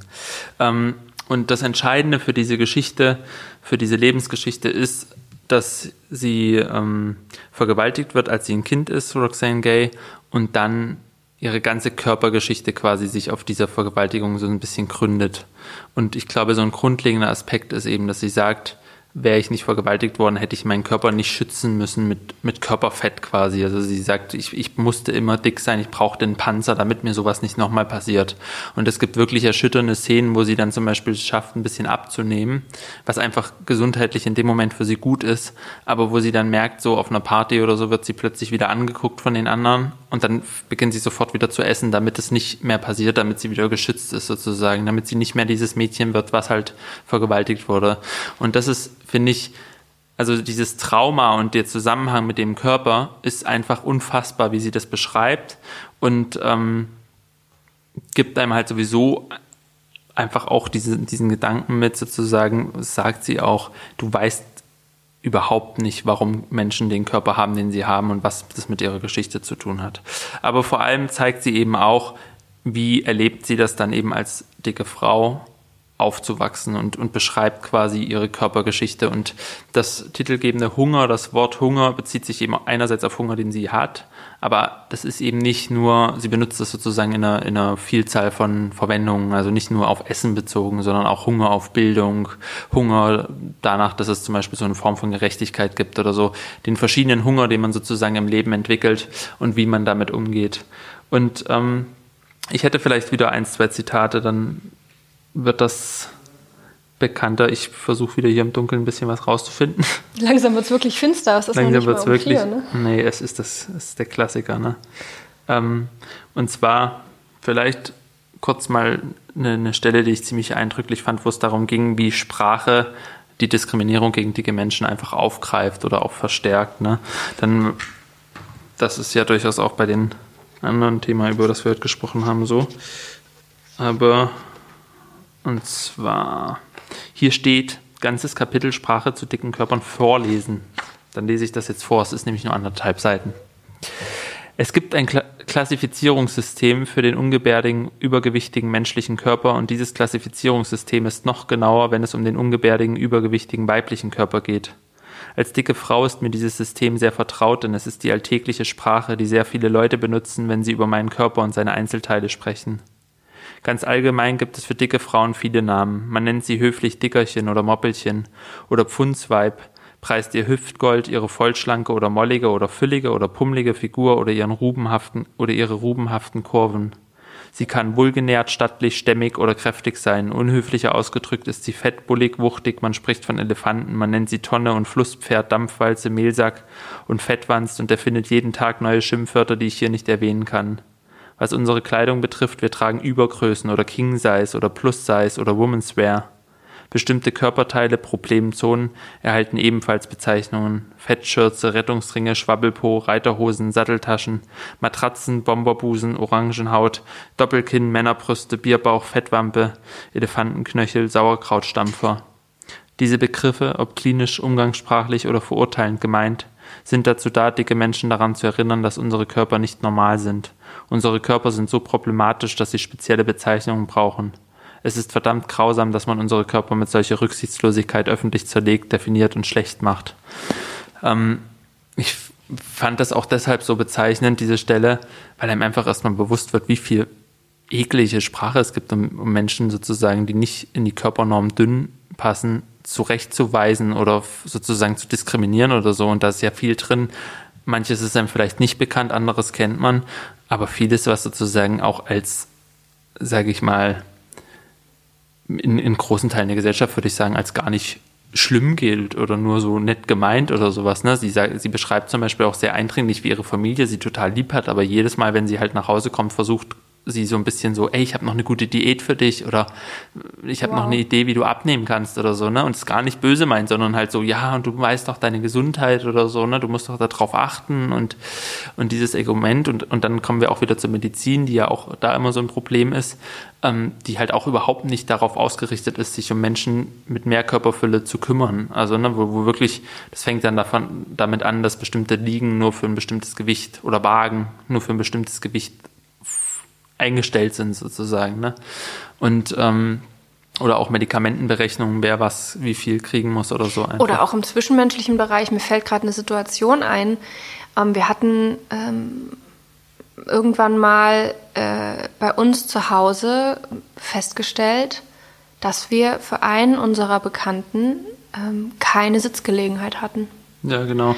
Ähm, weil die, weil wir keine Sitzgelegenheit hatten, die ihn hätte tragen können. Mhm. Und äh, das, das sind Dinge, die muss man bemerken. Das beschreibt sie auch immer wieder. Sie sagt, es ist sozusagen für sie zum Beispiel essen zu gehen, ist halt einfach nur Tortur, weil die meisten Restaurants einfach viel zu wenig Platz haben, wo sie sich hinsetzen könnte. Und dann sagt sie halt, dann gibt es halt einfach keinen Platz da. Oder sie weiß zum Beispiel, sie setzt sich irgendwo hin und weiß, sie kommt da aber nicht mehr hoch. Und dann sitzt sie da die ganze Zeit und denkt, ich komme da nicht mehr hoch.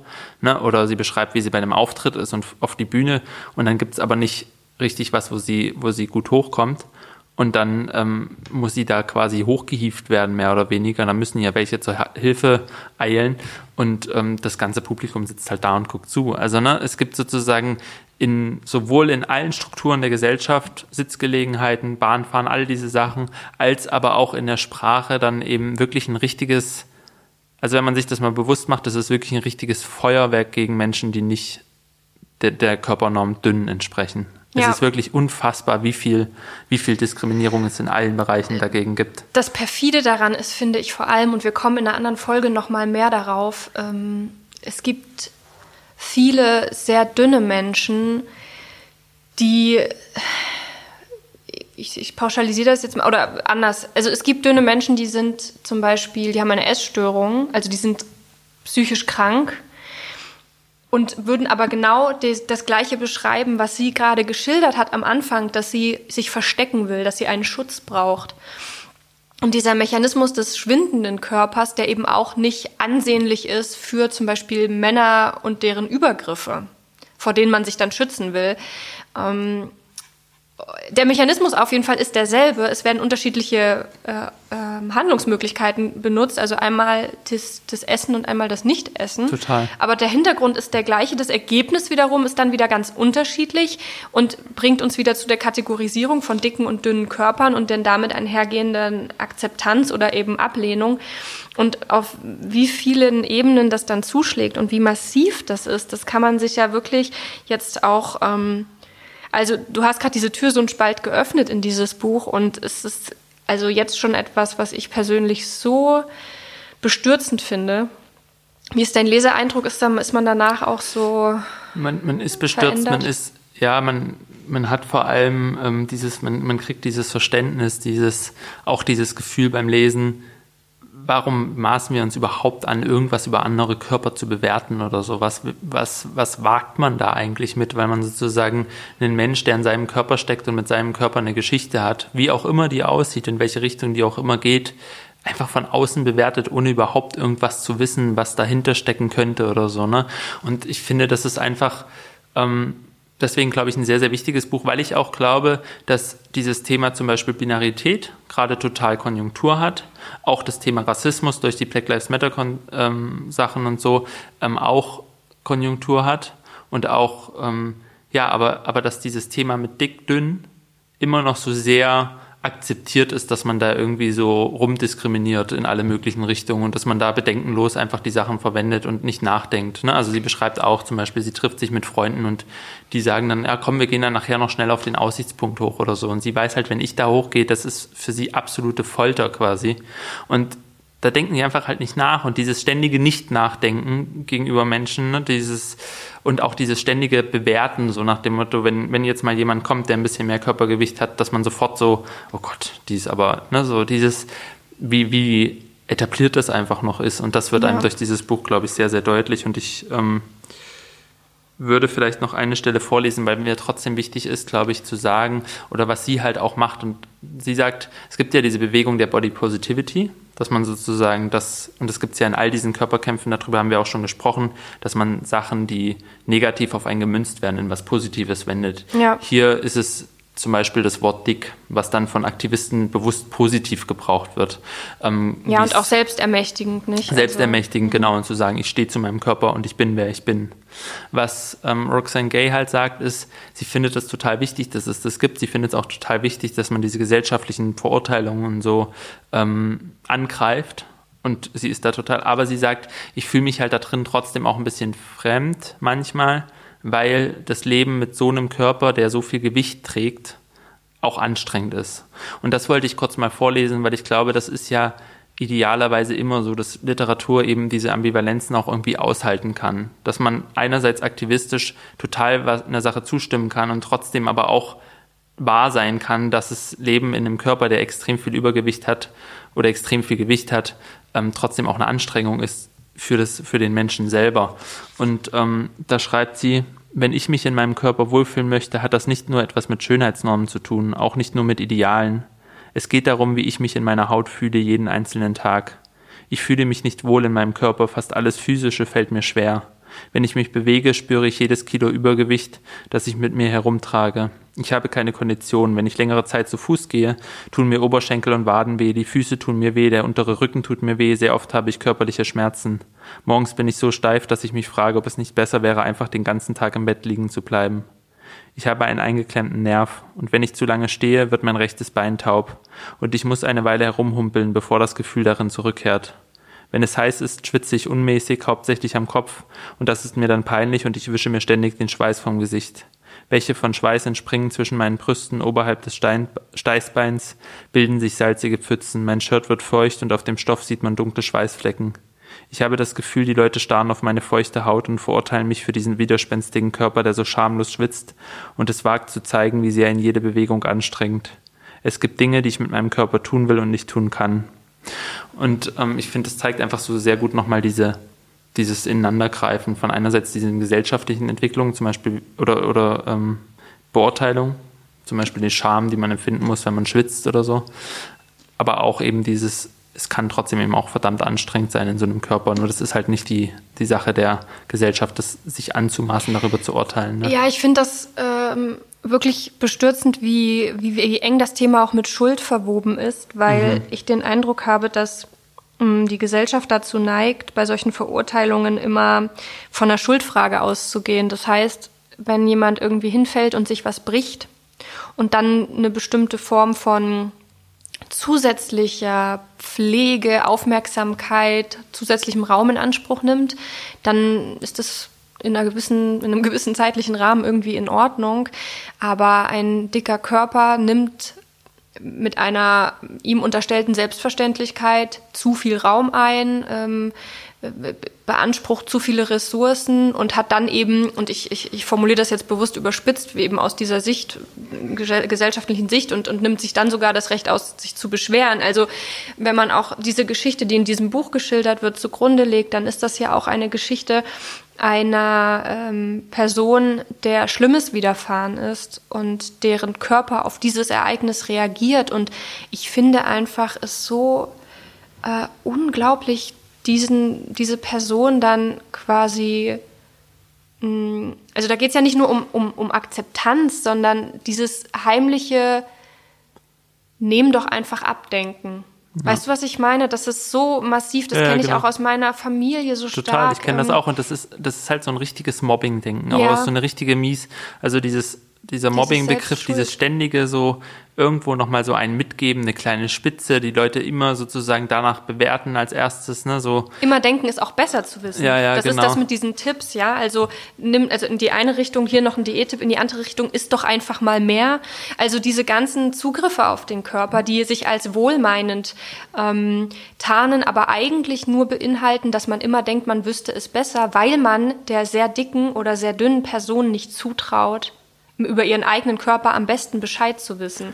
Und das ist vielleicht auch was, was, was diese Bücher auch so ein bisschen eint, finde ich, die von der Norm abweichende Menschen da schreiben, ist dieses, dieses unbedingte Bedürfnis, endlich mal nicht unterbrochen zu werden hm. bei der Darstellung ihrer eigenen Geschichte, weil diese Menschen leben in ihren Körpern, die wissen das am besten. Ja. Und einfach mal den Mund zu halten und sich das anzuhören und nicht dauernd selber ähm, das äh, zu ähm, beurteilen oder aber auch, wenn wir jetzt bei der Literatur bleiben, es gibt ja so unglaublich viele Bücher, wo der Körper einfach nur benutzt wird, um zum Beispiel die Person charakterlich zu, zu, ähm, zu definieren.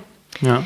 Und das haben wir in Märchen mit der, mit der Hexe, die gruselig ist, das haben wir in, äh, in der Bibel schon ganz stark dass Menschen über Körperlichkeit, also zum Beispiel die Krüppelhaftigkeit, also dieser Begriff des Krüppels in der Bibel, schon irgendwie vorkommt. Und das sind alles Sachen, die auch so wichtig äh, machen, ähm, dass diese Menschen selber Bücher schreiben können und selber auch Geschichten schreiben können, weil Körper so nicht funktioniert. Also das Dicksein wird ja auch immer mit dem Faulen assoziiert und das auch in der Literatur.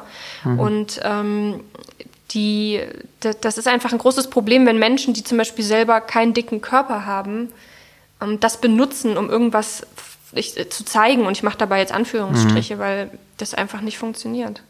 Total. Also was du jetzt gerade gesagt hast, auch vor allem, also es ist ja klar, dass man bei den Figuren den Körper mit beschreibt irgendwie, ne? Also das, das ist irgendwie eine, ähm, ein Teil ja auch des, des Menschen, aber halt dieses, dass man das benutzt, um eigentlich in Gut und Böse zu unterteilen, um zu sagen, die Hexe ist hässlich, sie ist ja die Hexe, die ist und, und die die Königin oder die Prinzessin Schneewittchen ist einfach bildschön, so, ne, dass man dieses, dass man Körper wirklich benutzt, um einfach Menschen abzuwerten oder aufzuwerten. Mhm. Ähm, und ich finde es schön, dass wir noch über ein Buch sprechen können, jetzt in dem Zusammenhang, über das man, glaube ich, in dem Zusammenhang jetzt gerade unbedingt sprechen sollte, weil es hat auch den deutschen, war auch für den deutschen Buchpreis nominiert, genauso wie übrigens das Blutbuch, das ihn dann gewonnen hat. Es war unter den Top 5.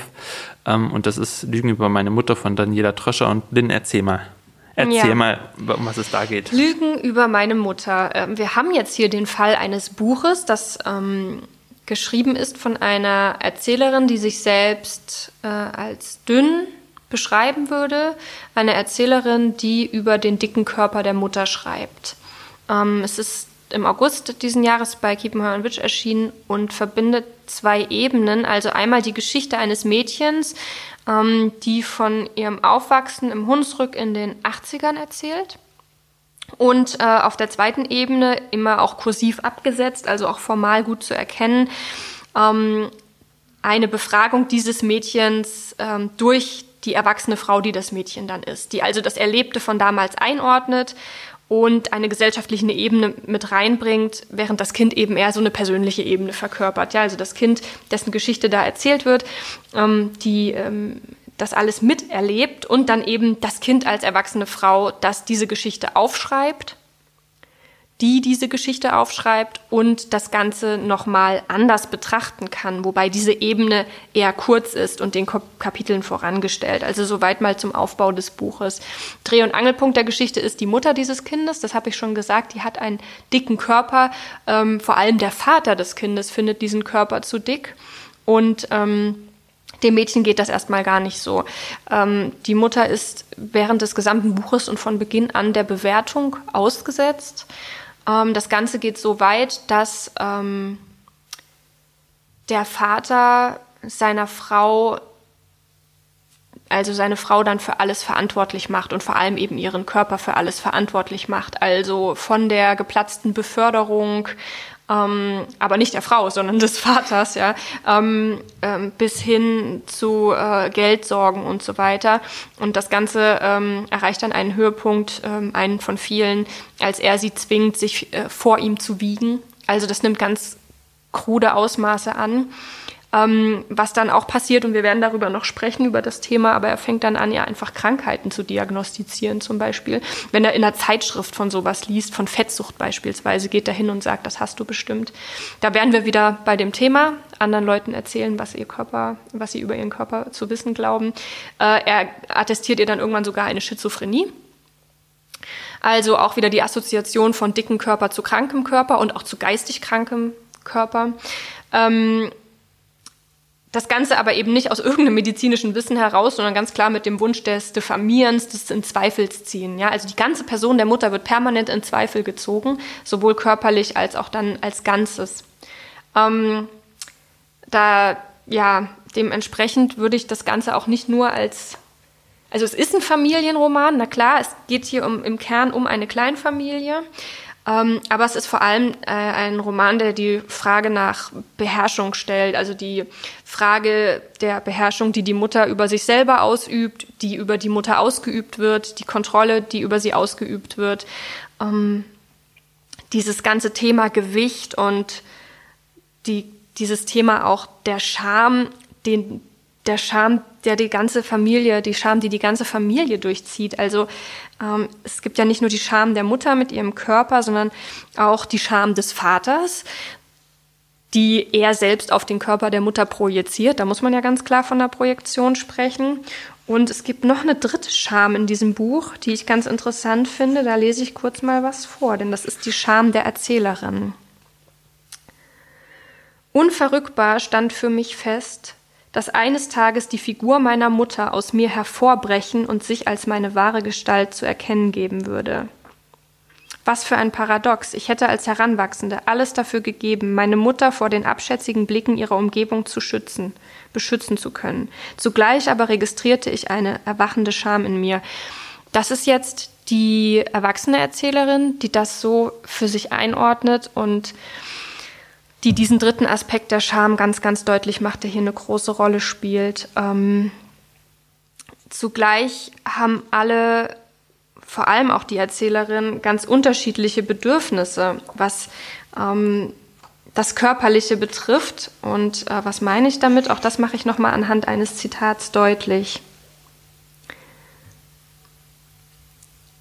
Als ich geboren wurde, stand für meinen Vater außer Frage, dass meine Eltern in sein Heimatdorf zurückkehren würden. Ich sollte nah an der Natur aufwachsen.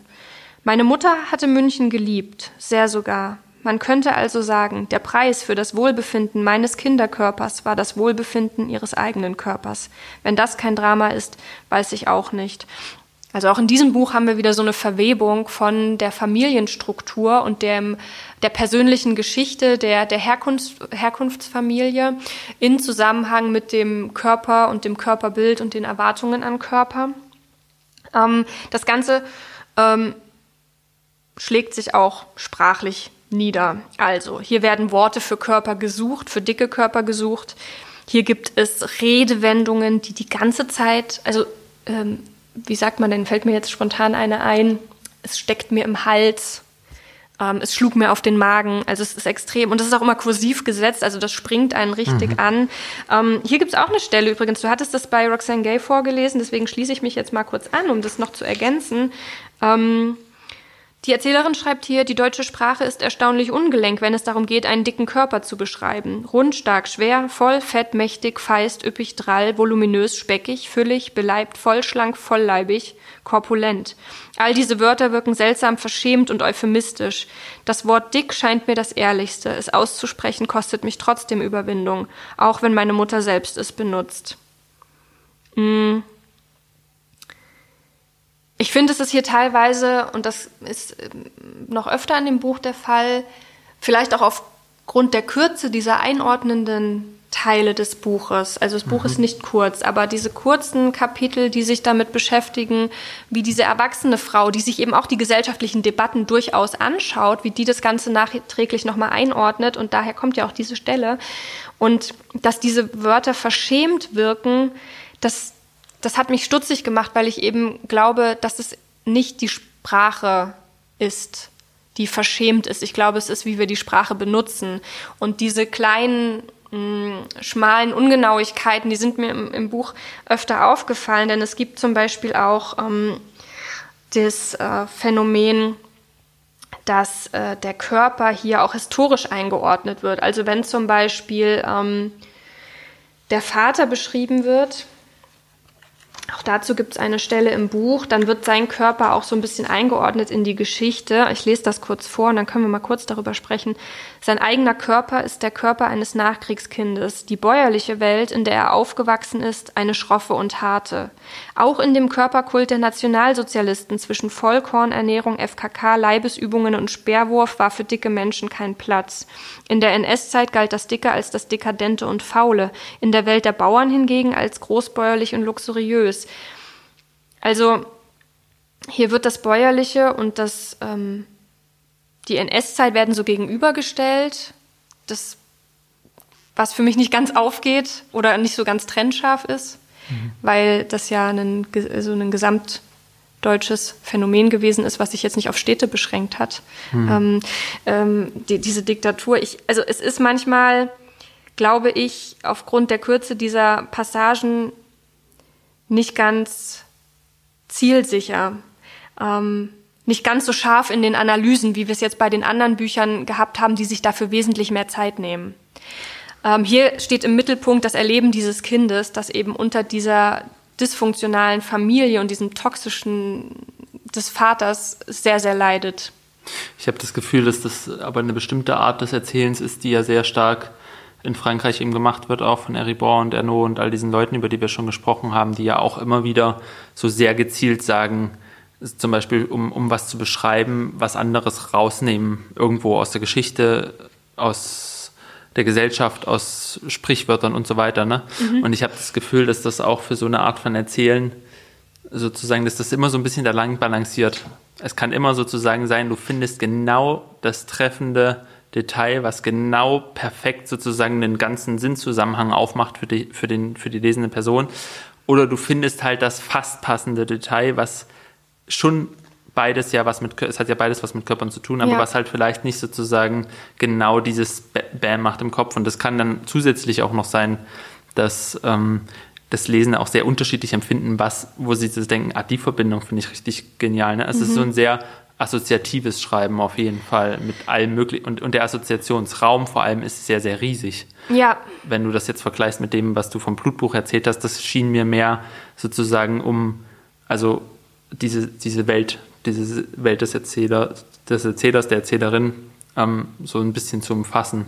Was ja, es war sehr viel mehr mein, ähm, so, durchstrukturiert so. und auch sehr mehr abgegrenzt, auch mit dem genau. Sprachraum, der da ähm, äh, genutzt wird. Auch wenn im Blutbuch übrigens auch englische Passagen dann drin sind, englische Kapitel, hm. ähm, weil auch da eben wieder die Erzählhaltung ist, ich kann im, im, im, im Hochdeutsch ist ein Verrat, dass die Mehrsprache, die Muttersprache ist ein Dialekt, von dem ich mich eigentlich immer emanzipieren wollte.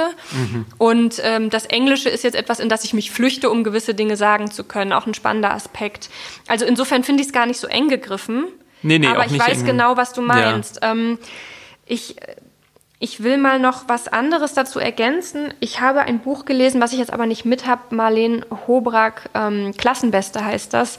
Eine Geschichte also äh, keine, äh, kein Roman, keine Erzählung, sondern äh, da schildert Marlene Hobrack ähm, ihre Mutter, um eben ihr, also sie also das, das, das Grundprinzip, ich habe es jetzt nicht vorbereitet, aber es, es, ist wichtig jetzt für das, was ich sagen will, deswegen versuche ich es mal kurz spontan zusammenzukriegen. Aber im Prinzip geht es darum, die Arbeiterfrau zu betrachten und dass die in feministischen Diskursen zu kurz kommt, weil sie eben durchrutscht zwischen klassischer Identitätspolitik und zwischen Klassenpolitik. Weil Klassenpolitik, da ist immer der Mann, der Arbeiter im Vordergrund, bei der Identitätspolitik ähm, die Frau als Mutter oder als Reproduzierende. Und wenn man beides zusammennimmt, erst wenn man diese Brille quasi doppelt trägt, dann kommt man auf die arbeitende Frau und Mutter, die eben eine Mutter ist, wie Marlene Hobrack sie hatte. Und sie beschreibt die Mutter und sie beschreibt in einem Kapitel dieses Buches, auch wenn der Fokus auf der Mutter liegt, auch den Vater und den Arbeiterkörper des Vaters. Und das fand ich, ähm, weil ich gerade meinte, dass mir die Beschreibung hier im, bei Daniela Dröscher zu kurz ist und zu unpräzise, das ist ein Kapitel, dass man da ergänzend, finde ich, sich sehr, sehr gut angucken kann. Weil diese Beschreibung dieses Arbeiterkörpers des Vaters, das ist wirklich ähm, bestechend. Ähm, was da mit dem Körper passiert, wir verlinken das auf jeden Fall, das passt da ganz, ganz wunderbar. Ich will mal noch auf die andere Seite des Buches eingehen, die große Seite, die prominente Seite, die Seite, die im Mittelpunkt steht, nämlich die Erzählung äh, aus dieser Kinderperspektive. Das ist der Fokus und natürlich ist auch das eine besondere Sprachebene. Ähm, das heißt, ähm, alle Personen werden erstmal äußerlich wahrgenommen und beschrieben, weil die ganze Familie die ganze Zeit auf Körper schaut. Ja? Und dann ähm, hat alles auch so Attribute wie dick oder dünn, auch erstmal sehr einfach kategori ähm, kategorisiert, was diesem Kinderblick natürlich auch ähm, ähm, zugrunde liegt. Ähm, und alles, was geschieht, ist extrem körperlich. Das heißt, ich hatte den Eindruck, die Emotionen finden nicht aus einem Gedanken heraus statt, sondern aus dem Körper heraus. Oder besser, sie schlagen sich körperlich sofort nieder. Und da gibt es jetzt verschiedene Beispiele. Ähm, Emma zum Beispiel diesen kleinen Satz. Niemals brüllte sie und die Stirnfalten schienen ihr fast aus dem Gesicht zu springen. Ähm, solche Beschreibungen findet man ganz, ganz viel. Ähm, es gibt auch ähm, Beschreibungen, oder beziehungsweise es fehlen manchmal, fehlt manchmal die Schilderung von Emotionen und es werden nur körperliche Zustände beschrieben. Also ähm, hier sagt einmal die Mutter, wenn ihr so weitermacht, sagte sie schließlich leise, anstelle einer Antwort und mit einem kaum unterdrückten Beben in der Stimme, du und dein Vater, dann fahre ich irgendwann gegen den nächsten Baum. Es dauerte kurz, bis ich verstand. Augenblicklich war mir eiskalt. Also alles, was da in dieser Familie passiert, wird über den Körper verhandelt. Und auch damit rückt Daniela Dröscher natürlich den Körper als ähm, Empfindungsraum mhm. stark in den Mittelpunkt. Und es ist so, und damit werden wir dann nämlich auch zu unserem letzten mhm. großen Part für heute kommen, dass tatsächlich am Ende, lange nach der Scheidung der Eltern, nachdem die Mutter sich also freigekämpft hat und alleine lebt, eine Krankheit bei der Mutter diagnostiziert wird. Und ähm, das ist die Fibromyalgie, also eine Entzündung der Nerven. Und die wird ähm, von ExpertInnen auch als in den Körper geweinte Depression bezeichnet. Und das fand ich auch so erstaunlich, dass also der Körper, der permanent der Diffamierung, des Angriffs, auch aus dem engsten, persönlichsten Raum ausgesetzt ist, dass äh, dieser Körper irgendwann, und, und dem werden die ganze Zeit Krankheiten unterstellt und irgendwann wird er tatsächlich krank. Mhm. Und damit wären wir dann bei unserem letzten großen Part. Genau, wo ich auch gar nicht so viel mehr sagen will, weil ich glaube, wir haben das auch, das kam jetzt immer wieder raus. Ähm, Krankheit kann eben auch benutzt werden als Mittel zur Abwertung von Körpern. Da geht es dann quasi nicht zwangsläufig um echte reale Krankheiten, sondern da geht es darum, eine Kategorie zu machen von Körpern, die auf irgendeine Weise ähm, als schwächer abgetan werden. Ähm, also zum Beispiel Körpern, die halt dicker sind und deswegen kann der Körper dann nicht so schnell laufen wie zum Beispiel vielleicht ein dünner Körper. Oder ein Körper, wo man sich beim Geschlecht der nicht so festgelegt ist. Und deswegen passt er halt in bestimmte Kategorien, hat er sozusagen in Anführungszeichen Nachteile, weil er nicht so klar entscheiden kann, auf welche Toilette er jetzt gehen soll, wo er sich umziehen soll und so weiter. Ähm, oder ein Körper wird zum Beispiel auf die, über die Hautfarbe eben als schwächer oder kränker oder eben abgewertet oder auch aufgewertet. Auch das kann ja rassistisch zum Beispiel sein, wenn man sagt, so, ach, die ja, schwarze Menschen, die haben eine ganz besondere Sexualität. Das, darüber haben wir auch gesprochen. Bei also was gibt es ja auch, genau. Ja. Also, aber jedenfalls dieses, dass man, dass man trotzdem so auch da geht's dann in die Krankheit oft rein, dass man sagt, die sind dann so fast wie so Bestien, so die kriegen dann so einen Rausch und sowas. Also diese rassistischen Zuschreibungen gibt's ja. eben. Das ja, heißt, immer da, wo der Körper von der Norm abweicht, im Prinzip ähm, genau. ähm, kann man ganz viele Diagnosen heranziehen, um genau. diesen Körper wieder zurückzudrängen. Ja. in diese Norm. Ja. Und das Ganze hat, hat sozusagen seinen Ursprung, und das kann man bei Olivia Leng nochmal nachlesen, eben bei Darwin und bei den Leuten, die dann nach ihm gedacht haben, zum Beispiel, wir hatten ja schon diesen unsäglichen Francis Galton Smith erwähnt, ja. diesen Cousin von Darwin, der eben so quasi darüber nachgedacht hat, ob man nicht Menschen auch züchten kann und der auch diese, diese Vergleiche gemacht hat, wo es die schönsten Frauen gibt. Ähm, der hat eben also daher aus dieser Ecke kommt sozusagen diese Theorie auch der degenerierten Körper, dass es sowas gibt, dass es sozusagen Körper gibt, die schwächer sind, die, die krank sind, die, die man auch sozusagen, da sind wir beim Stichwort Eugenik, aussortieren kann, wenn man so die Vorstellung, die richtigen Körper züchtet. Also sozusagen diese Vorstellung von Körpern als was Normierten, darüber sprechen wir ja eigentlich gerade die ganze Zeit, was man heranzüchten kann, was man auch aussortieren kann. Und da sind wir auch sehr nah bei dieser ganzen Rhetorik gegenüber geflüchteten Menschen, zum Beispiel bei der Rhetorik, die Trump in Amerika benutzt hat. Ähm, dieses, dass man so sagt, so das sind Schwache, das sind Faule, das sind Fette, das sind also all diese, all diese, diese gefährliche, Formen, gefährliche ne? ja. und eben Kranke. Die sind mad. Mad ist ja auch Wahnsinn. Zum ja. Beispiel auch die ganzen psychischen Erkrankungsformen werden da auch sehr gerne rangenutzt, weil rangezogen, weil man für die ja quasi in Anführungszeichen nicht so viele Beweise braucht wie für ja. körperliche Krankheiten. Das ist viel schwerer zu sagen, diese Personen haben alle Krebs oder so. Aber es ist halt leichter zu sagen, die sind alle wahnsinnig, die mhm. sind alle verrückt oder sowas. Schau doch mal, wie die sich benehmen, die sind alle verrückt. Genau. Ja. Das ist, da sind wir ja auch wieder bei ähm, ganz bitter bei äh, der Behandlung von weiblichen Körpern, vor allem in Bezug auf Psychiatrie. Total, ja. Also da kann man ja auch mal ganz äh, kurzen äh, Side-Hinweis geben auf ähm, Sylvia Plath, die zeitlebens an der Psychiatrie gelitten hat. Aber das Schöne ist, also schön ist jetzt vielleicht ein falscher Begriff, aber wir kommen noch zu vielen, vielen Büchern, die sich mit dieser Krankheits, mit, mit Krankheitsgeschichten beschäftigen. Und da werden wir auch auf viele weibliche Autorinnen, äh, auf weibliche Körper stoßen, die sehr an der Medizin gelitten haben, weil wir wissen ja auch, dass es einen wahnsinnigen Gender Gap in der Medizin gibt und dass auch zum Beispiel vor allem, jetzt knurrt mein Magen, ich hoffe. ähm, diesmal wenigstens kein Krankenwagen im Hintergrund. Aber wir werden eben auch, oder wir stoßen immer wieder auch, gerade in Bezug auf Psychiatrie, eben auf Frauen, die ähm, für etwas einstehen, für etwas kämpfen und eben mundtot gemacht werden, indem sie in die geschlossene Psychiatrie eingewiesen werden. Weil eben auch dort der weibliche Körper als hysterisch zum Beispiel abgetan und kontrolliert wird. Lynn, ich glaube, wir haben noch das letzte, den letzten Punkt, dann sind wir durch. den letzten Punkt. Naja, wir hatten ja, ähm, oder was vielleicht nochmal ganz, ganz, ganz schön ist, ähm, wir hatten, können einen Rückbezug äh, ziehen zu unserer ersten Folge, wo wir AutorInnen kennengelernt haben, wie Helen Keller, wie Jacques Lucero und Oskar Baum, ähm, die eine Behinderung haben und wo wir aber glaube ich, oft mit Zuschreibungen und vorgefertigten ähm, Annahmen äh, auf diese Menschen und auf ihre Literatur zugehen, die irgendwie nicht haltbar ist und uns extrem limitiert und auch diese Menschen extrem limitiert. Dazu kann man aber die Folge, glaube ich, nochmal gut hören.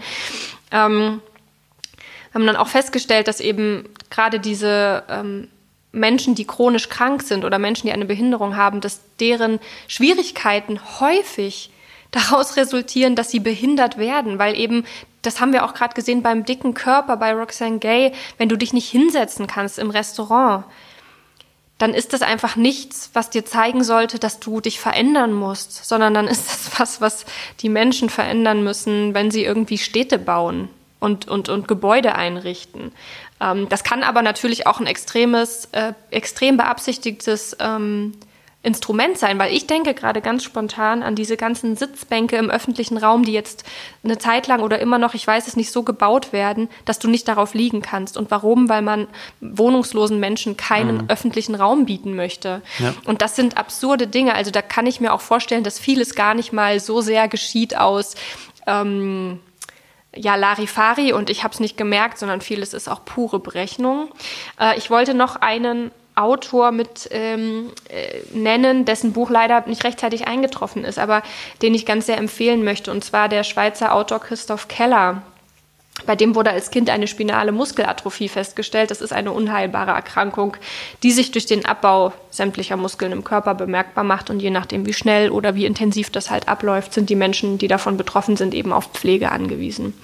Christoph, Christoph Keller schreibt, Christoph, nein, Christoph ist Schweizer. Christoph Keller schreibt Romane, Erzählungen, Theaterstücke und hat zum Beispiel auch eine Utopie geschrieben, Der Boden unter den Füßen von 2019. Und da gehe ich jetzt noch nicht ins Detail, weil das machen wir dann in einer anderen Staffel, wenn wir über solche Bücher sprechen wollen. Ähm, es gibt aber auch eine Autobiografie von ihm, die heißt Der beste Tänzer, die ist 2003 bei S. Fischer erschienen. Und da schreibt er eben, und das finde ich ein ganz interessanter äh, und auch ein sehr gelungener Ansatz, er schreibt eben quasi nicht darüber oder nicht im Fokus darüber, wie er seinen Körper äh, wie, wie, wie er durch seinen Körper behindert wird, sondern wie andere ihn behindern mit dieser Krankheit. Und das ist zum Beispiel über, wird da, über die Figur des Vaters gemacht, der eben jeden seiner an Muskelschwund erkrankten Söhne, Zitat, als Krüppel bezeichnet und die extrem ähm, diffamiert und klein hält und unterdrückt. Und ähm, das wurde in der Presse auch sehr gelobt und das nehmen wir jetzt hiermit einfach schon mal in unsere Bibliothek auf, würde ich sagen. Und das ist auch ein ganz gutes Gesamtwerk, um so ein bisschen einzusteigen. Einmal in Texte, die ganz explizit um diese, diese eigene Behinderung und dieses eigene Behindertwerden zum Thema machen, die aber gleichzeitig ähm, Bücher sind, die auch sich mit ganz anderen Themen beschäftigen. Und äh, auch da muss man ja immer wieder aufpassen, dass man sich selber nicht irgendwie denkt, wie du mal in der Folge gesagt hast, ja, das ist jetzt hier so spezifische Lebenserfahrung, das hat mit mir nichts zu tun, sondern diese Leute haben ähm, diese Leute, das klingt schon furchtbar, Gott, ich nehme das zurück, mhm. aber alle AutorInnen, die wir hier besprechen, haben extrem viel über das Leben zu sagen und das Leben, was uns alle angeht und was uns alle betrifft, auch wenn wir davon erstmal irgendwie im ersten Moment vielleicht nicht ausgehen, dass es uns betrifft. Es sollte uns mhm. betreffen. Und das können wir über diese ganzen Bücher halt einfach ähm, erfahren. Ja. Ja, und, und das zeigt ja auch nochmal, dass sozusagen seit wir angefangen haben, diese Körperstaffel zu lesen, all diese Sachen, das, das sind so viele Berichte von, von Dingen, die auf mich zum Beispiel jetzt im ersten Blick nicht zutreffen. Also zum Beispiel, dass man als weiblich gelesen wird, dass man ähm, eine, eine, schwarze Hautfarbe hat und so weiter und so fort. Und trotzdem geht es immer wieder um Körper und um die Frage, was macht es aus, ein Mensch zu sein und einen Körper zu haben und in der Welt zu sein. Ja. So ganz, ganz banal ist das in jedem Buch ein Thema. Und egal sozusagen, von welcher Seite sich die Leute daher annähern, ähm, es ist immer was, wo man selber, wenn man es liest, ein größeres Verständnis dafür kriegt, wie das funktioniert, wie Körper in der Welt funktionieren. Und ähm, das ist einfach extrem bereichernd. Also so ist jede, jede Perspektive bereichert einfach dieses, diesen Blick. Und damit meine ich nicht nur jetzt, dass man sagt, okay, man zieht aus der Literatur einfach viel für sich oder so und deswegen ist es sinnvoll, sondern es ist auch bereichernd im Mitgefühl empfinden, im, im Empathie entwickeln, im Verstehen, im Hingucken, im zum Beispiel aus der, aus der aus dem Institut hier, wo wir sitzen, rausgehen und zu sehen, ah, guck mal, diese Bank da ist echt scheiße.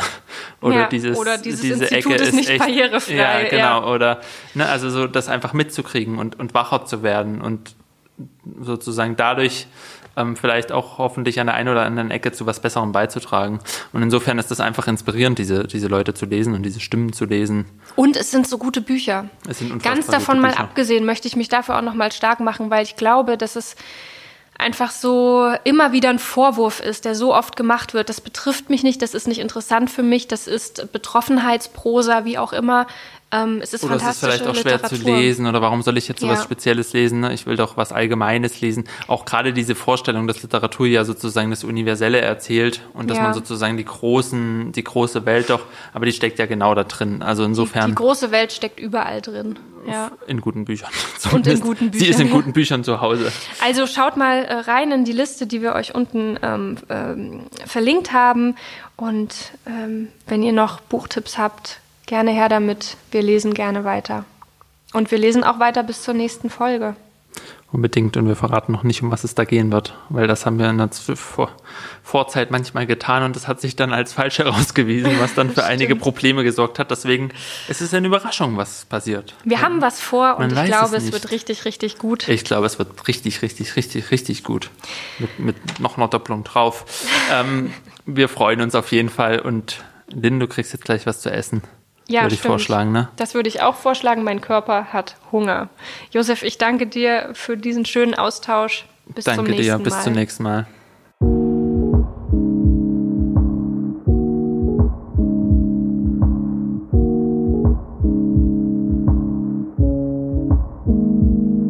Josef, hast du wieder einen Filmtipp für uns? Ja, habe ich. Ich suche ihn kurz raus, weil er steht irgendwo. Ich weiß nämlich nicht ganz den Titel. Ach genau, eine neue Freundin von François Ozon. Ähm, und zwar geht es da um zwei Freundinnen, die heiraten parallel ihre Männer und dann wird die eine Frau aber, die stirbt und übergibt quasi ihre Freundin so ein bisschen dieses, die Verantwortung und sagt halt, guck mal nach meinem Mann und guck nach meinem Kind. Wie geht's denen sozusagen? Pass auf die auf. Und das macht diese Freundin, die kommt quasi dadurch sehr intim in diese Familie rein von diesem Mann und diesem Kind. Und der Mann stellt sich es stellt sich aber quasi heraus, dass dieser Mann sich auch im Körper des Mannes sehr unwohl fühlt und eigentlich eine Frau sein will. Und Stück für Stück merkt sie, dass der sich immer wieder verkleidet oder nicht verkleidet, sondern die Kleidung anzieht, die ihm eigentlich genehm ist und so eben rausgeht. Und dann muss sie lernen, damit für sich zurechtzukommen sozusagen. Und sie erfährt eben auch über ihre Freundin, dass die das eben auch wusste und das sozusagen mitgetragen hat auf so eine sehr schöne Weise. Und das macht Spaß anzugucken und ist eine Empfehlung wert. Und verbindet ja wieder alle Ebenen, die wir angesprochen Eben. haben, oder? Ja, danke.